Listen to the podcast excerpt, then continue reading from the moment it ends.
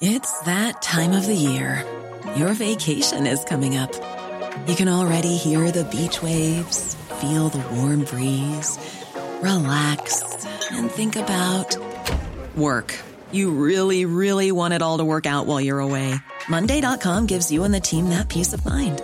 When all work is on one platform and everyone's in sync, things just flow wherever you are. Tap the banner to go to Monday.com.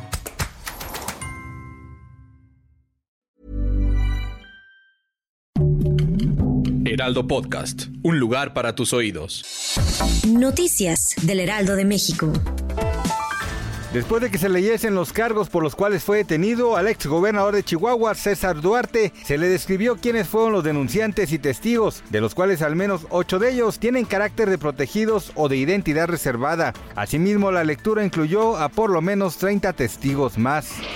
El alcalde del municipio de Tlanepantla, en el estado de Morelos, Ángel Estrada Rubio, fue atacado a balazos afuera de su domicilio la mañana de este viernes. De acuerdo con información del gobierno de Morelos publicada en medios locales, el ataque contra Estrada Rubio sucedió en el barrio de San Pedro alrededor de las 9 con 27 horas. La masacre en Uvalde, Texas sigue dando información al cabo de los días. En esta ocasión salió a la luz un reporte de lo sucedido con Pete Arredondo, el jefe de policía de Uvalde que tenía a cargo la seguridad de esa entidad durante el ataque que Salvador Ramos perpetró contra los niños de la Rob Elementary School. En el reporte preliminar se ha dado a conocer que Arredondo arrimó al sitio sin radio, además de que lo primero que indicó fue retroceder y no confrontar a Ramos.